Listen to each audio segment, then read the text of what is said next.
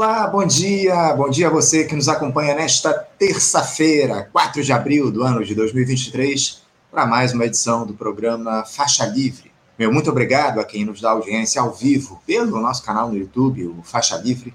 Agradeço também a você que assiste ao programa gravado a qualquer hora do dia ou da noite e a quem nos ouve pelo podcast Programa Faixa Livre, nos mais diferentes agregadores. Faixa Livre é uma produção do jornalista Carlos Leal auxiliado por Érica Vieira e pelo jornalista e pela jornalista Ana Gouveia. Vamos hoje repercutir com mais profundidade aquela disputa que existe no Congresso Nacional entre os presidentes da Câmara, Arthur Lira, e do Senado, Rodrigo Pacheco, que começou pelo rito de tramitação das medidas provisórias, mas já chegou à ocupação dos apartamentos funcionais lá em Brasília. O que, é que está em jogo nesse embate? Para responder a essa pergunta, vamos conversar daqui a pouquinho com o senador pelo Partido dos Trabalhadores de Pernambuco, Humberto Costa, que também vai falar sobre o novo arcabouço fiscal, sobre as críticas do presidente Lula a Roberto Campos Neto e como o Senado se coloca em relação ao tema, já que o chefe do executivo poderia requisitar a casa a retirada do presidente do Banco Central do cargo, ele que descumpriu as metas de inflação por dois períodos consecutivos. Desculpa. Também repercutir a notícia de que o governo vai suspender nos próximos dias o novo ensino médio, enfim, uma notícia importantíssima que nós já recebemos no dia de ontem, um papo imperdível daqui a pouquinho com o senador Humberto Costa. Também vamos falar sobre o lançamento de um livro no programa de hoje, do delegado de Polícia Federal e ex-superintendente da ATF lá no Amazonas, Alexandre Saraiva, que está lançando o Selva, Madeireiros, Garimpeiros e Corruptos na Amazônia Sem Lei, onde conta lá os bastidores da sua demissão da superintendência durante a gestão Bolsonaro, fala um pouco sobre o crime organizado na Amazônia, uma entrevista cheia de informações importantes, bem como o livro que ele lançará amanhã aqui no Rio de Janeiro. Já já a gente conversa. O sociólogo e professor de Sociologia do Trabalho da Universidade Estadual de Campinas, a Unicamp, Ricardo Antunes, também estará na edição de hoje, falando sobre a alta dos números do desemprego no Brasil, publicados no fim da última semana pelo IBGE. Ele vai analisar também essa confusão que há entre o ministro da Previdência, Carlos Lupe, e o governo, com algumas decisões do titular da Pastas que foram revistas pelo Palácio Planalto. E vamos falar também sobre a influência do avanço da inteligência artificial no mercado de trabalho, em especial aqui no nosso país. Para encerrar com chave de ouro o programa de hoje, vamos bater um papo com a jornalista Hildegarde Angel, que ela, ela que é filha de Zuzu Angel e irmã de Stuart Edgar Angel, vítimas da ditadura no país e desaparecido nos porões do regime, e ela, militante ferrenha contra os militares que espalhavam terror, morta em um acidente em condições altamente suspeitas, um acidente de automóvel. Ela vai comentar daqui a pouquinho qual é o sentimento dela nesse período em que nós lembramos o início da ditadura aqui no nosso país e também o surgimento de um suposto documento que traria informações sobre a morte de Stuart, descoberto em um leilão virtual. Esse é um daqueles programas para você salvar nos favoritos aí no seu, no seu computador, no seu celular e assistir várias vezes. Um time de entrevistados do mais alto nível. E eu começo saudando do outro lado da tela o nosso primeiro entrevistado. Eu me refiro ao senador pelo Estado, pelo Partido dos Trabalhadores do Estado de Pernambuco, Humberto Costa. Senador Humberto Costa, bom dia. Bom dia, Anderson. Bom dia a todos que acompanham Faixa Livre. Uma alegria poder estar aqui com você. Uma honra, uma honra nossa contar com a sua presença mais uma vez aqui no nosso programa, senador. Muito obrigado por ter aceitado o nosso convite para a gente bater esse papo a respeito de muitas questões aí que, chamam a atenção do país nesse início de governo. Senador, um, dentre as muitas disputas aí que se iniciam a cada nova legislatura no nosso país, uma que tem chamado a atenção e até certo ponto surpreendido é essa aberta entre o presidente da Câmara, Arthur Lira, e o do Senado, Rodrigo Pacheco. O entreveiro se originou da discordância do Lira em relação a, a retomar o rito constitucional de tramitação das medidas provisórias no Congresso, que se dá a partir da formação de comissões mistas com deputados e senadores. Por conta da pandemia, as MPs passaram a ser analisadas primeiro pela Câmara e depois pelo Senado. Mas isso acabava fazendo com que os senadores tivessem muito pouco tempo para analisar as matérias, ou seja, o Senado praticamente chancelava as decisões que vinham da outra casa. Na última sexta-feira, o presidente do Senado, Rodrigo Pacheco, enviou um ofício ao Arthur Lira, no qual ele disse uma ordem à formação das comissões mistas para analisar a tramitação de medidas provisórias, em resposta a um outro ofício, onde o presidente da Câmara pediu que o Rodrigo Pacheco, abre aspas, se digne, fecha aspas, a levar ao plenário do Congresso Nacional a discussão sobre o rito das MPs, defendendo um modelo onde haveria mais deputados que senadores nas comissões mistas. Não bastasse isso, depois, senador, ainda surgiu em torno da ocupação dos apartamentos funcionais. Senador, eu gostaria de ouvir como é que a base do governo tem acompanhado essa disputa entre o Rodrigo Pacheco e o Arthur Lira e como ela interfere nas ações do Executivo Federal, senador? Bem, eu acho que o efeito desse tipo de debate, de discussão, de disputa política é muito negativo. Obviamente que não apenas para a imagem e o funcionamento do Congresso Nacional, mas também para o governo, que tem uma série de medidas que precisam passar pelo crivo do Congresso. E essa discussão realmente ela nos coloca numa situação de paralisia política, no momento em que o país necessita cada vez mais de ações que possam tirá-lo da situação de estagnação, da situação de desmonte do Estado, como vivemos no governo anterior. E o pior é que é uma discussão muito mal colocada. Na verdade, tudo que se está discutindo, esses ritos, esses processos todos, estão previstos na Constituição. De modo que essa tentativa do presidente da Câmara de fazer uma mudança nesse rito, afrontando a Constituição, é algo inaceitável. Nesse sentido, todos nós demos nosso apoio integral à posição do, do presidente Rodrigo Pacheco, que é, reivindicou a Constituição e adotou o ritmo que a Constituição, o rito que a Constituição determina. Obviamente que o objetivo do presidente da Câmara é acumular ainda mais poderes sobre si próprio, para continuar a exercer com mão de ferro o poder dentro da Câmara dos Deputados. Mas eu creio que a posição firme do presidente Rodrigo Pacheco garantiu o cumprimento da lei, o cumprimento da Constituição, e eu tenho certeza que será dessa maneira como vai acontecer. É o que a gente espera, né, o senador, que o Arthur Lira ele finalmente atenda aí às demandas, ao rito constitucional que está colocado, né? Agora, o, o, governo, o senador, ele conseguiu que as matérias mais urgentes aí nesse início de mandato fossem analisadas naquele formato antigo, como essa que reestrutura a esplanada dos ministérios, uh, dos ministérios, as que recriam também os programas Bolsa Família e Minha Casa Minha Vida. O próprio Arthur Lira já havia sugerido que o governo transformasse essas medidas provisórias em projetos de lei para que elas fossem analisadas pelo Congresso, algo admitido também pelo ministro da Secretaria de Relações Institucionais, o Alexandre Padilha, mas questionado pelo titular da Casa Civil, o ministro Rui Costa. O senhor vê com bons olhos, senador, essa possibilidade de transformar as MPs em projetos de lei? Isso traria algum tipo de prejuízo para o governo? Veja, na verdade, isso leva a um processo um pouco mais é, lento, um pouco mais demorado, ao mesmo tempo em que o processo para avaliação de MPs ele permite uma discussão mais ampla e mais rápida, inclusive com esse estabelecimento extremamente positivo de prazos de tramitação em cada uma das casas. Durante a tramitação é, no processo do rito normal das medidas provisórias, nós podemos fazer audiências públicas, nós podemos fazer debates, nós podemos fazer reuniões paralelas, permitindo uma maior participação e, ao mesmo tempo, um aperfeiçoamento do texto que chegou ao Congresso Nacional.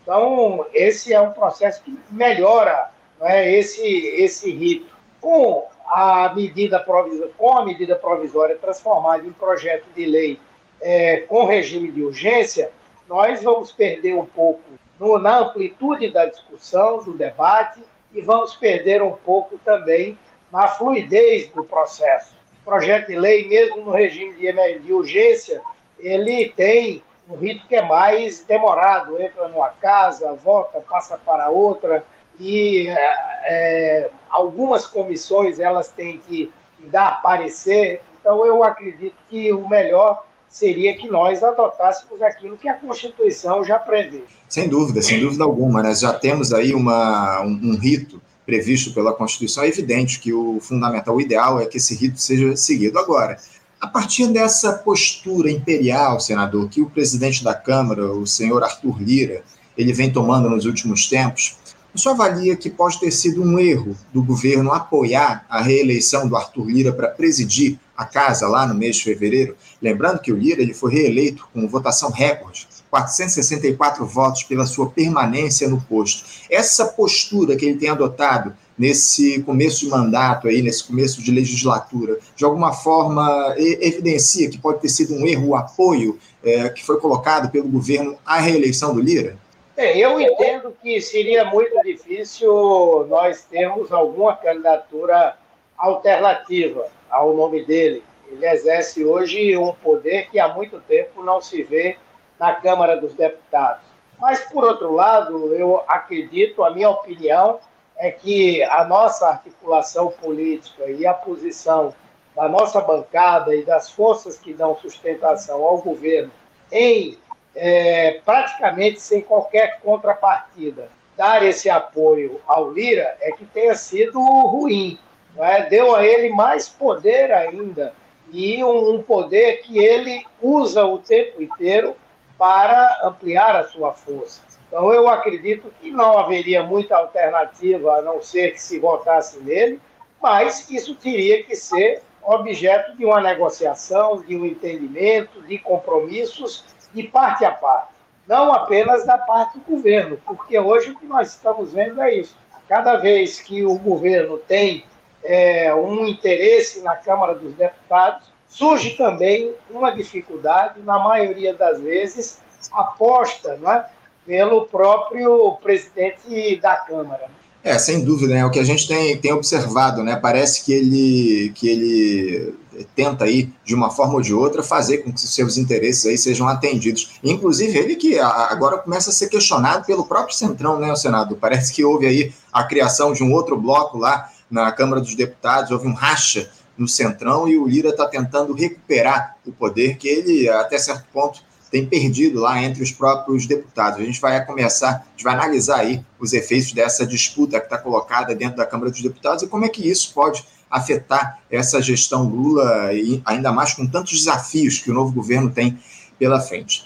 Agora, senador, é, falar em governo Lula, como é que o senhor interpretou o resultado dessa pesquisa Datafolha divulgada no último fim de semana e que avaliou os três primeiros meses de mandato do presidente da República? Mostrando que 38% dos brasileiros aprovam a administração petista, enquanto 29% reprovam as ações dessa atual gestão. Só lembrando que o Instituto entrevistou 2.028 pessoas em 126 municípios, 126 municípios entre os dias 29 e 30 de março. A margem de erro é de dois pontos percentuais para mais ou para menos. Esse é o menor índice de aprovação dos, dos três mandatos do presidente para esse início de governo, ainda que esteja acima dos 32% registrados por Jair Bolsonaro em 2019.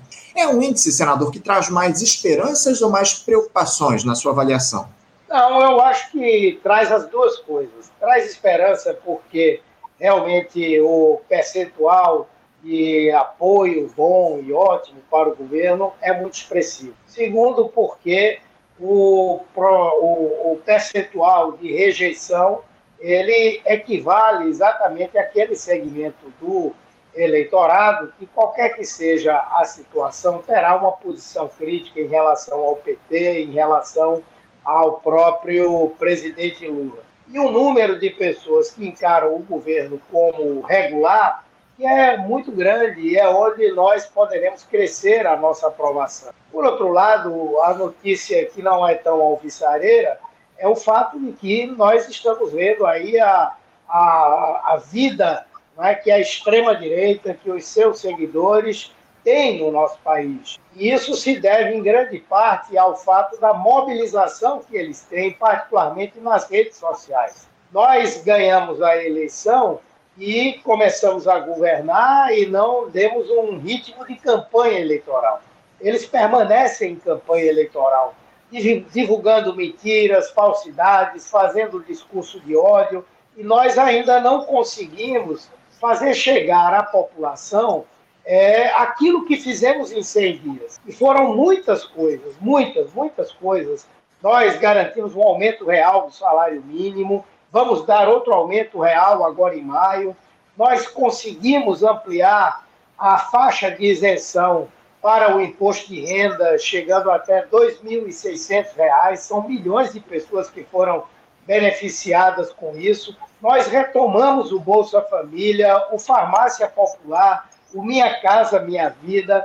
Nós apresentamos, não estamos apresentando num espaço de tempo muito curto, uma nova proposta, uma proposta avançada de é, instrumento fiscal para o desenvolvimento, o crescimento da economia brasileira, de modo que é, eu acho que precisamos aí é, discutir como fazer chegar à população essas e as outras ações que nós vamos iniciar agora.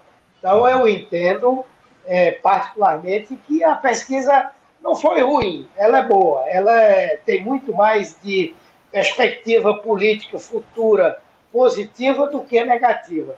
Mas ela também é um alerta para que nós tenhamos a clareza de que a extrema-direita ela não está morta no nosso país e vai nos causar ainda muitos problemas. E precisamos, acima de tudo, eu acho que essa é a maior mensagem, é descobrir, avançar no sentido de estabelecer um diálogo com a população por meio dos instrumentos de comunicação social.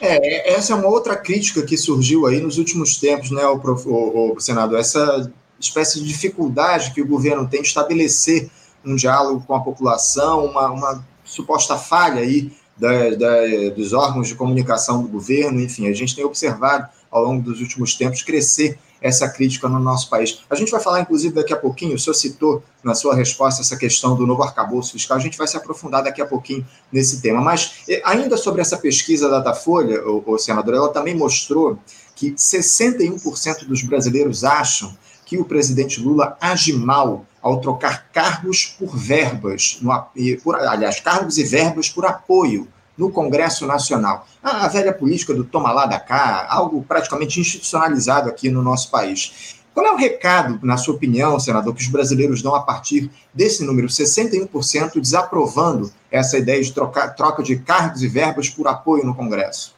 Olha, isso em qualquer situação terá, sem dúvida, uma manifestação da população com essa dimensão. Em qualquer dos governos. Aconteceu com Fernando Henrique, aconteceu com Collor, aconteceu com Lula, com Dilma, com Temer e com Bolsonaro, que foi quem escancarou as portas do Estado brasileiro para o fisiologismo, para é, esse trabalho pouco republicano que o Congresso vem fazendo há um certo tempo.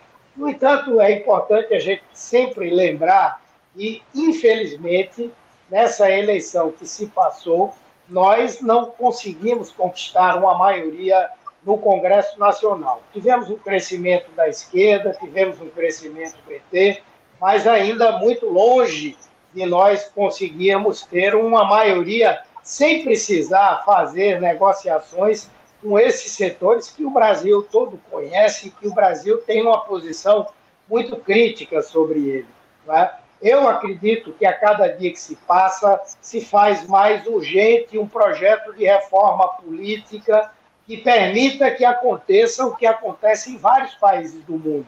Quando se elege o presidente da República, a sua vinculação legal com as bancadas permite que ele saia vencedor de uma possuidor de uma maioria já no, no, no processo do primeiro turno, e se exigir, se houver a exigência de algum tipo de acordo mais amplo, isso se faz sem essa amplitude toda que existe hoje no Brasil.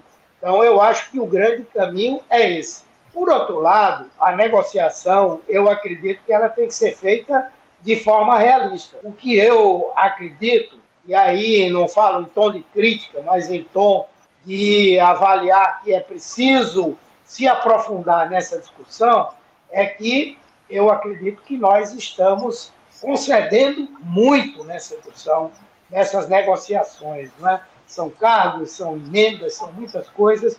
Eu acho que aquelas que forem definidas como estratégicas devem estar com aqueles segmentos do governo que têm efetivamente um compromisso político, ideológico e não apenas um compromisso de ocasião. Sem dúvida, é isso que é o mais importante, né? Esse compromisso com o país, com as demandas do povo brasileiro, enfim, é, é, é essa, essa troca aí de, de cargos por, por, apoio no Congresso é fundamental, acima de tudo, para que a gente tenha o, o, programa, o projeto de governo levado à frente, um projeto de governo popular. É o que a gente espera e o que a gente defende aqui no nosso país. Senador, se houver alguma possibilidade desse governo fazer uso de ferramentas presentes na Constituição que tornem essa gestão mais participativa, adotando referendos públicos para guiar a implementação de políticas de Estado. Como é que o senhor vê essa possibilidade ao longo dessa gestão? Bem, eu acho que nós estamos guiados aí pelo nosso programa de governo, que foi objeto de uma ampla discussão é, ao longo da campanha eleitoral. Estamos guiados pelo trabalho da transição, que aprofundou esse programa de governo e tratou de medidas do médio, do curto e do longo prazo.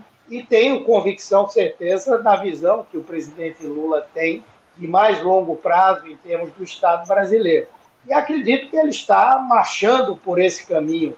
É, obviamente que as, as dificuldades, entre elas a relação com o Congresso Nacional, são muito importantes mas creio que nós estamos no caminho certo. Eu acho que o governo fez bem agora, nesses primeiros três meses, em recompor, retomar os programas que foram importantíssimos para melhorar a qualidade de vida da população e que foram desmontados pelo governo Bolsonaro.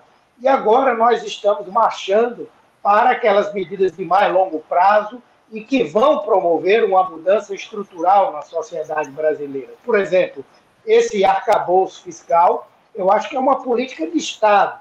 Ele vai permitir que, independentemente de quem esteja no governo depois do presidente Lula, nós tenhamos um desenho de política de desenvolvimento que vai sempre levar em consideração a necessidade do crescimento do país, o aumento da arrecadação, o aumento não somente do gasto em termos quantitativos, mas do gasto em termos qualitativos. O que é que realmente melhora a qualidade de vida, o que é que torna o Estado brasileiro menos marcado pela desigualdade, pela exclusão não é? e pela é, posição de a população estar fora desse jogo político, econômico e social. Entendo, entendo. Agora, senador, eu queria insistir um pouquinho nessa questão, que, que é muito cara aqui para a gente.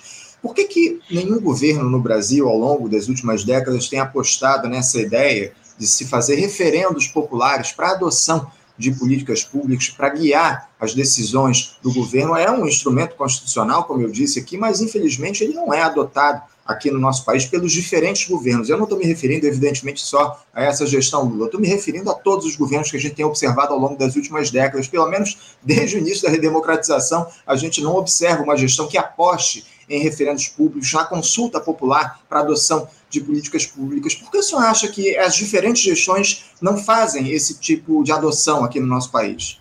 Bem, eu acho que, em primeiro lugar, nós é, temos uma preocupação em que esses instrumentos que são importantes, são relevantes, eles não sejam é, utilizados de uma forma banal. Né?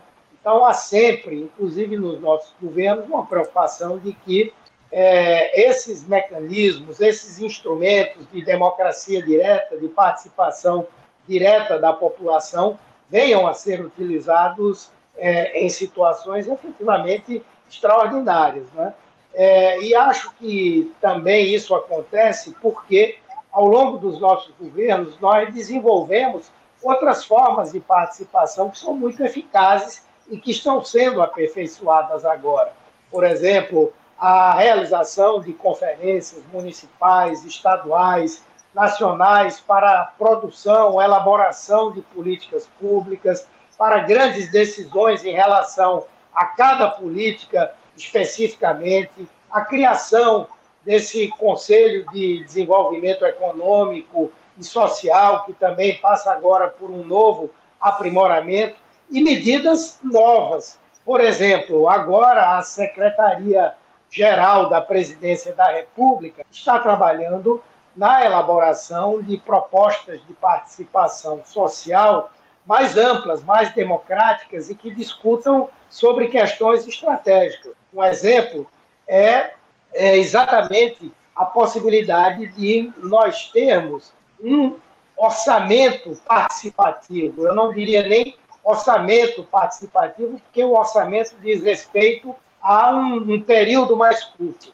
mas um plano plurianual que seja resultado de uma ampla discussão nos estados, nos municípios, que possa conter uma definição de prioridades que seja é, respaldada, confirmada e até mesmo criada pela população nesses, nessas discussões, nesses debates.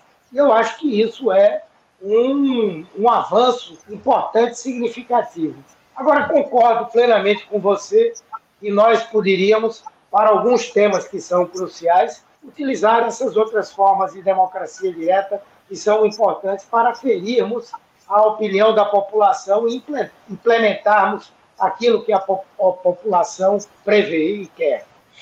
Inclusive, a gente vai tratar daqui a pouquinho a respeito de uma dessas questões aí, que é justamente essa reforma do ensino médio. Né? Tivemos aí informações no dia de ontem de que o governo deve suspender essa medida ao longo dos próximos dias. Enfim, a gente vai falar a respeito disso daqui a pouco aqui no nosso programa. Agora, senador, mudando um pouquinho de assunto, é, quais foram as impressões aí que o senhor teve a respeito dessa proposta de novas regras fiscais que foram anunciadas pelos ministros da Fazenda, Fernando Haddad, e do Planejamento, Simone Tebet, na última quinta-feira?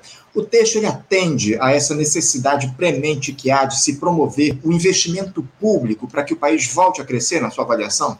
Sim, eu acredito que sim. Acho que foi uma proposta muito engenhosa, muito criativa, muito inovadora e muito boa. O que, em verdade, dá uma demonstração clara de que o interesse do nosso governo é manter o controle sobre as contas públicas, garantir a capacidade de solvência do nosso Estado, inclusive porque nós temos é, fatos que resultaram de uma construção dos próprios governos do PT, como é o caso da nossa reserva cambial, mas, ao mesmo tempo, é uma proposta que, aliada, associada à responsabilidade fiscal, também tem uma preocupação importante com o crescimento econômico. Então, essa definição de vincular o gasto à receita obriga o governo a combater a sonegação, a garantir a taxação de setores que historicamente não pagam impostos no Brasil e é, ao mesmo tempo, também a garantia de que, seja no momento de dificuldade econômica, seja no momento de bonança econômica, nós sempre teremos é, limites máximos e, principalmente, limites mínimos para os gastos com investimentos e com políticas sociais. Então, eu acho que é uma proposta muito interessante. É verdade que nós não tivemos acesso ainda ao texto legal como ele está escrito, escrito, mas é, pelas linhas gerais que foram divulgadas, eu acho que teremos uma oportunidade muito grande, muito grande de começarmos a promover justiça tributária, que será complementada quando nós tivermos aí a reforma tributária votada, mas isso já garante um pouco de justiça tributária e, ao mesmo tempo, a garantia de que nós não vamos ter desmonte de políticas públicas por falta de financiamento, nem vamos deixar de ter o investimento público também por conta da necessidade, entre aspas, de as contas estarem sempre ajustadas e os gastos serem menores. Então, eu creio que essa proposta ela é muito avançada, é muito boa, e eu espero que o Congresso a aprove para que nós tenhamos concretamente é, avanços significativos na área econômica. Agora, senador, o, o, ministro Fernando Haddad, em entrevista ontem à Globo News, ele destacou que o governo precisaria aí de um montante entre 110 e 150 bilhões de reais para viabilizar essa nova regra fiscal. Para isso, seriam apresentadas inicialmente, senador, três medidas para aumentar a arrecadação. Primeiro, a taxação das apostas eletrônicas, também é, dessas empresas de e-commerce que driblam as regras da Receita para não pagarem impostos e a proibição de que empresas com incentivos fiscais concedidos por estados via ICMS possam abater esse crédito da base de cálculo de impostos federais. O crédito só poderia ser abatido se for destinado a investimentos e não a custeio. Vocês, senadores, já chegaram a dialogar a respeito dessas propostas do Fernando Haddad, senador? Elas são factíveis na avaliação do senhor? Essas ações elas seriam bem aceitas pelo mercado, senador, que é um ator fundamental nessa grande aliança que se formou pela governabilidade? Bem, eu, eu acredito que essas medidas têm o apoio o respaldo da própria sociedade.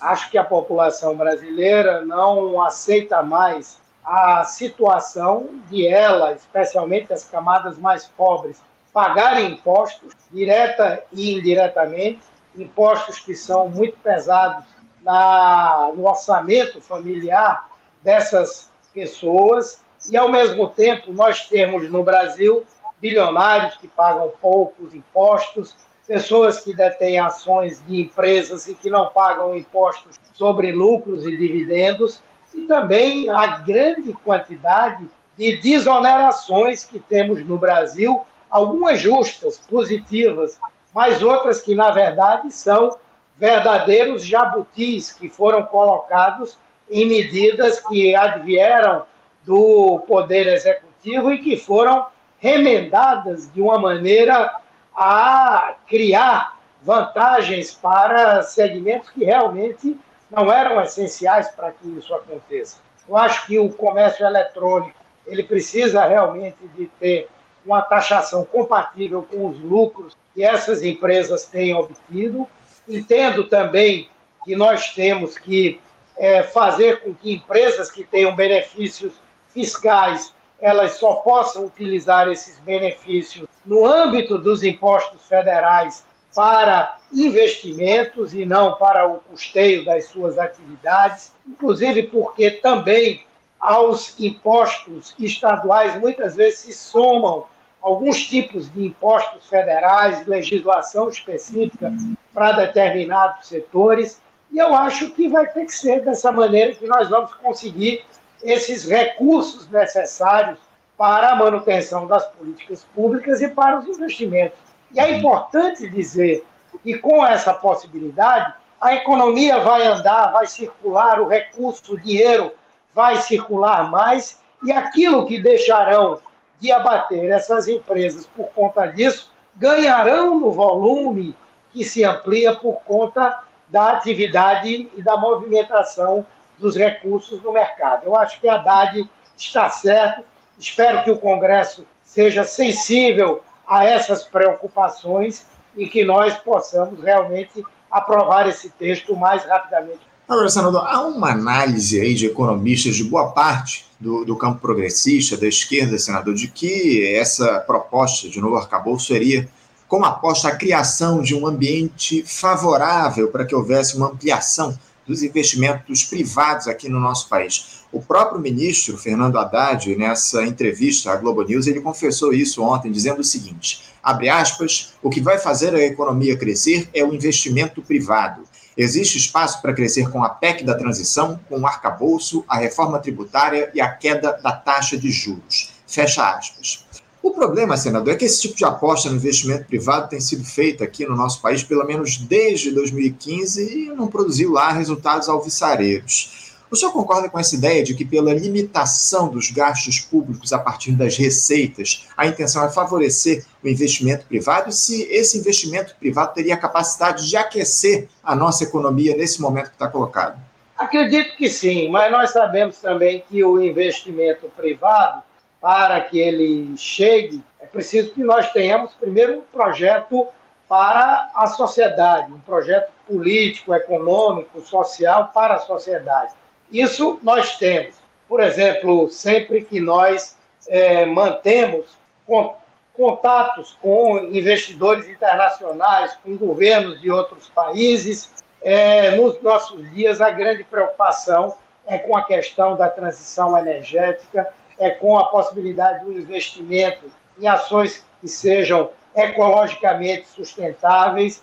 E eu tenho certeza, convicção, que nós somos muito ricos de possibilidades nessas áreas. Essa é uma primeira questão, o que é que é essencial e que pode atrair esses investimentos. Em segundo lugar, a necessidade do investimento público, porque é um investimento público que tem capacidade de melhorar a nossa infraestrutura, criar as condições para melhoria de escoamento da produção, investimento em transportes, ações relevantes nesse sentido, e o governo tem colocado isso como uma grande prioridade.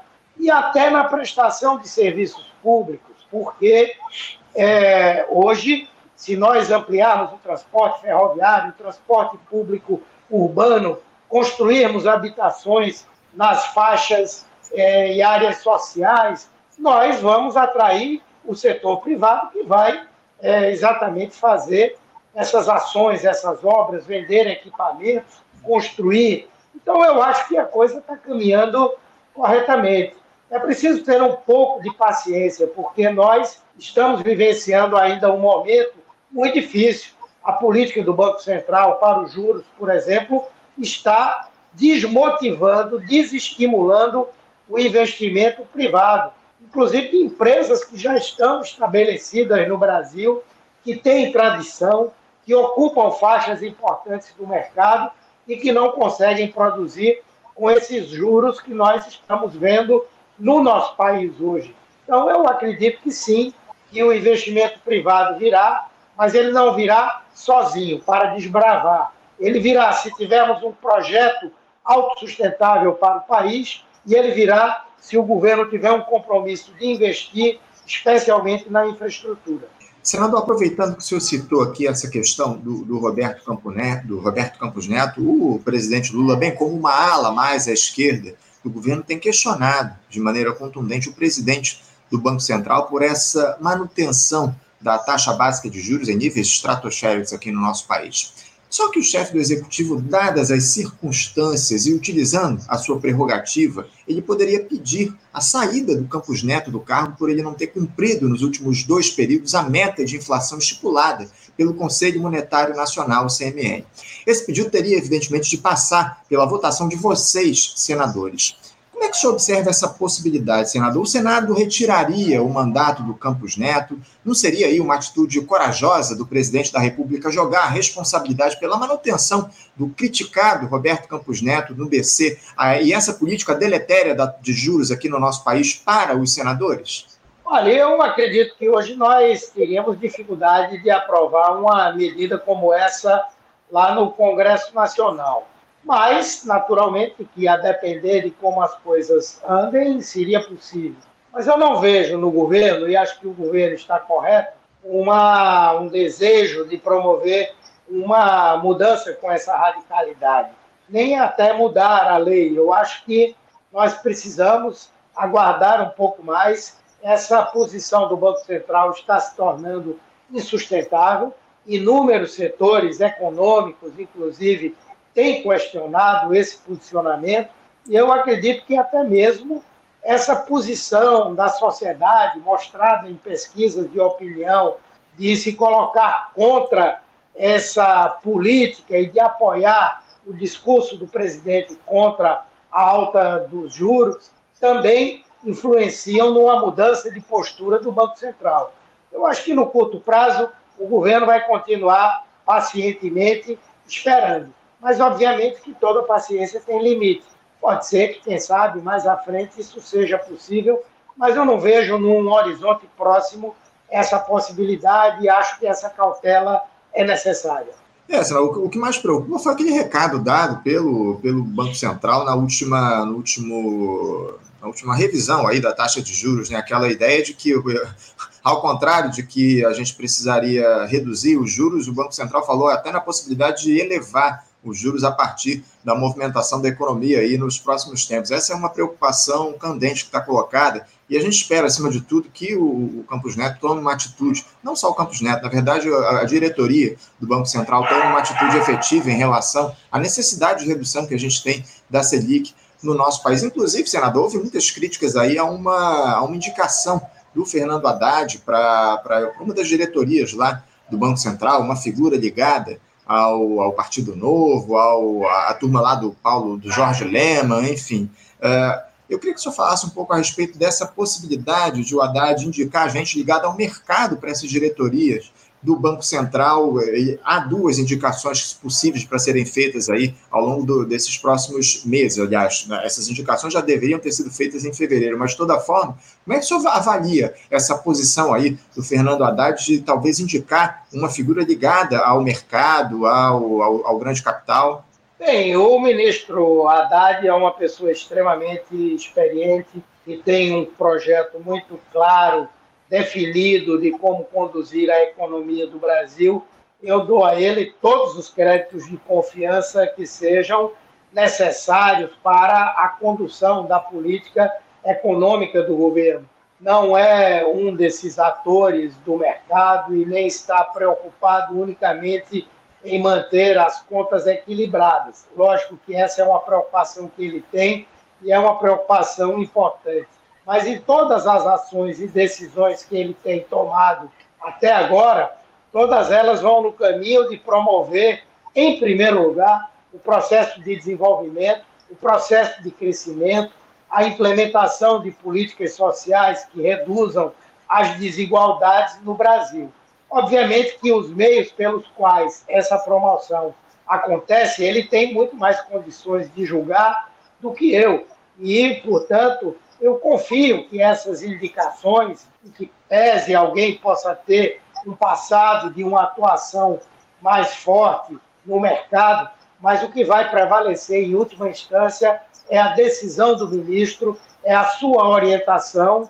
Na sua equipe já há pessoas que tiveram ou que têm vinculação com o mercado e até o presente momento o que tem prevalecido é a visão do presidente Lula e a visão do ministro Haddad. Então, eu fico muito tranquilo para dar mais esse voto de confiança ao ministro Fernando Haddad. Para a gente encerrar aqui o nosso papo, senador, o, o presidente Lula, aliás, é, essa notícia, na verdade, que surgiu ao longo desse, desse último dia, dessa última segunda-feira, de que o governo deve suspender a implementação do novo ensino médio no país. De acordo com essa informação divulgada pelo jornal Estado de São Paulo, aliás, Folha de São Paulo, no dia de ontem, o presidente deve publicar uma portaria com a interrupção do prazo de implementação da política, inicialmente enquanto perdurar o prazo de consulta pública sobre esse tema, iniciada no mês de março, que tem 90 dias de duração, que são prorrogáveis. Essa suspensão ela também afetaria o Enem, já que o exame se adequaria às novas regras do ensino médio. O governo vinha sofrendo muitas pressões nesses últimos dias, né, senador, em relação pela revogação dessa reforma e agora deve suspender o novo ensino médio.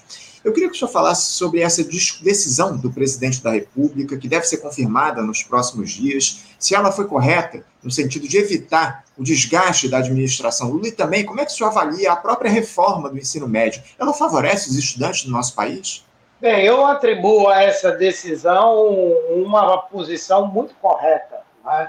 É muito, foi muito polêmica o início, a implementação dessa proposta de novo ensino médio. Há muitas divergências. Caminhamos com aquela proposição para um processo que acentua a alienação e a capacidade de reflexão é, dos estudantes é, matérias essenciais da composição do seu currículo, elas foram retiradas, eliminadas ou perderam importância é, e se atribui a essas mudanças um caráter tecnicista, absolutamente tecnicista, que não me parece que seja positivo, especialmente nos tempos atuais que nós vivemos. E eu acredito que foi uma decisão acertada correta do presidente da República. Teremos mais tempo para fazer esse debate e, quiçá, fazermos mudanças que sejam ou muito profundas que mexam estruturalmente na proposta, ou muitas mudanças também de aperfeiçoamento de coisas que eventualmente tenham sido positivas. Então, eu acredito que é, sem dúvida, uma, uma ação importante, necessária, essa suspensão dessa tramitação, até porque não houve uma revogação.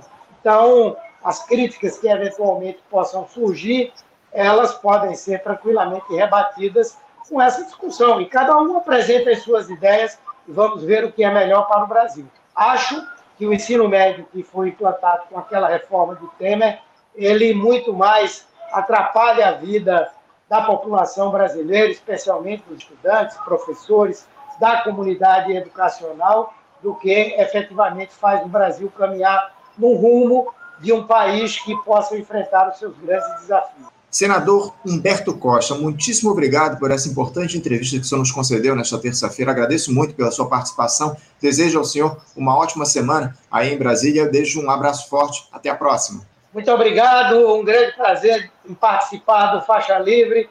Um abraço para você, Anderson, para todos que acompanham o Faixa Livre. Um abraço para o senhor. Até a próxima, mais uma vez. Conversamos aqui com o senador Humberto Costa, senador pelo Partido dos Trabalhadores lá de Pernambuco, que falou conosco aí a respeito dessas muitas questões, né, essas disputas lá no Congresso Nacional, as medidas que a gestão Lula tem tomado ao longo desses últimos tempos, enfim, essa questão aí do novo arcabouço fiscal, um tema importantíssimo aqui no nosso país, também falou sobre a reforma do ensino médio, temas muito importantes aqui que o senador trouxe para o nosso debate no Faixa Livre. Você, ouvinte do Faixa Livre, pode ajudar a mantê-lo no ar. Faça sua contribuição diretamente na conta do Banco Itaú, agência 1964, conta corrente 03004 dígito 1. Essa conta encontra-se em nome da Associação de Funcionários do BNDES, a AFBNDES, uma das nossas entidades patrocinadoras, mas seus recursos são destinados exclusivamente para o financiamento do nosso programa. Você pode fazer a sua doação de qualquer valor utilizando também a nossa chave Pix, que é ouvinte@programafaixalivre.com.br. Sua contribuição é fundamental para a manutenção desta trincheira radiofônica no ar.